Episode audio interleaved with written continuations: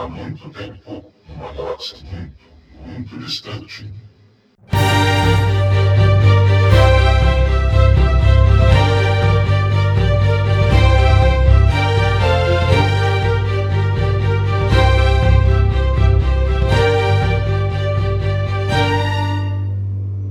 Bom dia, boa tarde, boa noite. Aqui é o Jair Yoda novamente, com mais um episódio do Sozinho Actor depois de não sei nem quanto tempo mais. E hoje, como você deve imaginar, eu vou falar do primeiro capítulo de O Livro de Boba Fett, The Book of Boba Fett, que saiu na quarta-feira, o capítulo 1, a quarta-feira essa semana, no Disney Plus. Eu vou te falar já, primeiro que eu nunca fui muito fã do Boba Fett, nunca entendi por que, que as pessoas sempre acharam ele foda e continuo não entendendo. Dito isso, eu tava super empolgado pro episódio, tipo, muito empolgado mesmo. E no fim, a nota que eu dou, já vou começar por aqui, a nota que eu dou é 6. Na verdade, assim, sendo uma série que é quase que uma continuação, uma temporada 2,5 de Mandalorian, já que a gente teve o retorno do Fett em Mandalorian, para mim é o pior episódio de uma série live action de Star Wars. Agora, por quê? Você pode me perguntar. Os efeitos visuais foram sensacionais, como sempre, como tem sido, a produção tem sido quase nível de cinema. Quase, porque na verdade tem alguns momentos em que eu estou começando a perceber quando eles usam aquele estúdio em 270 graus que projeta os efeitos especiais, porque você percebe claramente que o chão é liso. Eles não têm muito o que fazer com aquilo. Isso fica muito visível nas cenas deles andando pelo deserto, do Boba andando pelo deserto, sendo puxado na verdade com o Rodiano e a criança Tusken. Dá para você ver claramente que era um cenário pequeno e que eles estão andando em várias direções por cima da mesma duna de areia e sendo filmados de ângulos diferentes. Qual que foi o meu maior problema com, com esse episódio? Os flashbacks depois uh, que o Boba escapou não me disseram muita coisa. Na verdade, assim, eles são necessários para a gente responder qual pergunta. Por que Boba Fett ficou cinco anos ou mais, já que a gente sabe que é mais ou menos cinco anos depois do Retorno de Jedi que começa é, The Mandalorian. Então por que, que Boba Fett ficou cinco anos ou mais para ir atrás da armadura dele? Que é na verdade um problema que foi criado em outros pedaços do universo expandido, né? Na verdade, mais ou menos, né? Porque ele poderia ter pego aquela armadura logo depois em outro livro do universo expandido ou o que quer que seja e aparecer de armadura em Mandalorian, mas resolveram, muito provavelmente já pensando nessa série aqui, que ele ia demorar cinco anos para isso. Queriam contar a história de como ele sobreviveu vários anos sem armadura. E aí você tem um, e aí você tem um início muito legal respondendo o que a gente que ou pelo menos eu que já gostava do universo expandido antes da Disney, aqui não é uma crítica, tá? Já sabia. Ele pouco depois de ser engolido conseguiu escapar do Sarlacc e no universo expandido antigo ele não perdia a armadura. Aqui nesse ele perdeu. Nada melhor do que os Jawas para isso. Roubarem a armadura dele provavelmente venderem, imagino. E aí ele passa a ficar um tempo prisioneiro do, dos Tusken Raiders. E esses passam a ser momentos em que o episódio se arrasta. Primeiro uma tentativa de fuga que não dá certo, e aí uma Tusken Raider ganhando dele em uma batalha de bastões.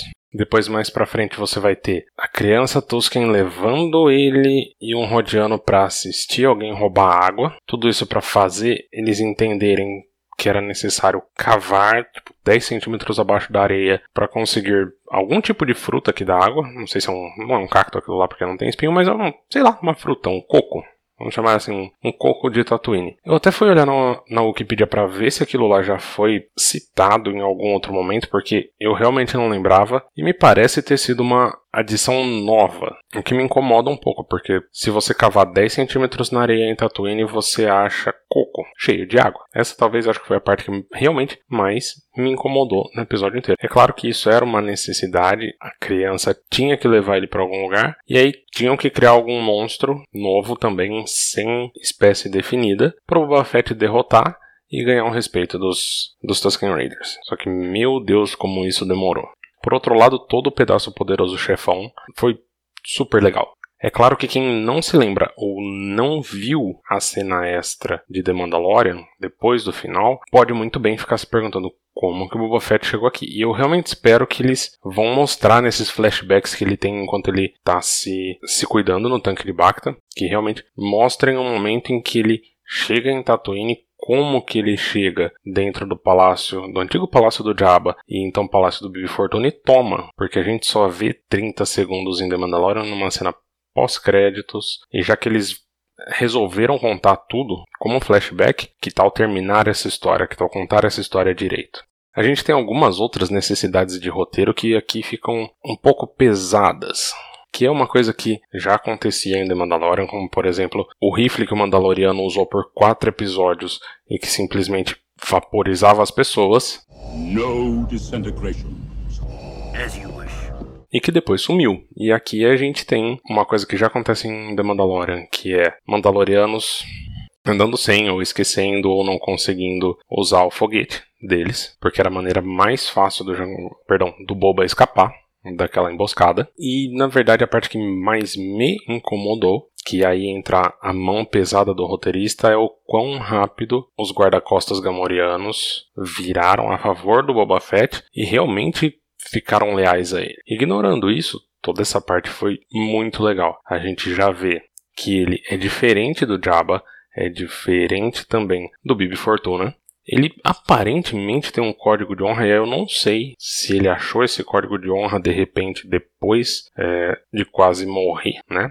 No episódio 6 de Star Wars. Talvez o cara passou por uma experiência de quase morte, do mesmo jeito que alguém passa por um ataque cardíaco e sobrevive e está mudado. Porque o Boba Fett de Clone Wars não tem nenhum código de honra e o Boba Fett de Mandalorian e de O Livro de Boba Fett tem. E é isso daí talvez vá dar problemas no futuro, porque conforme tanto a Fennec Shand quanto o droid é, 8D8 HD8 falam em vários momentos, ele está agindo diferente do que se espera de um senhor do crime. Ele não está mostrando poder, ele está indo caminhando, ele está deixando as pessoas irem embora sem pagar ele. São um monte de coisas que são detalhes e que fazem sentido dentro do código de honra que ele tem mostrado na série de TV, mas são coisas que provavelmente vão se virar contra ele.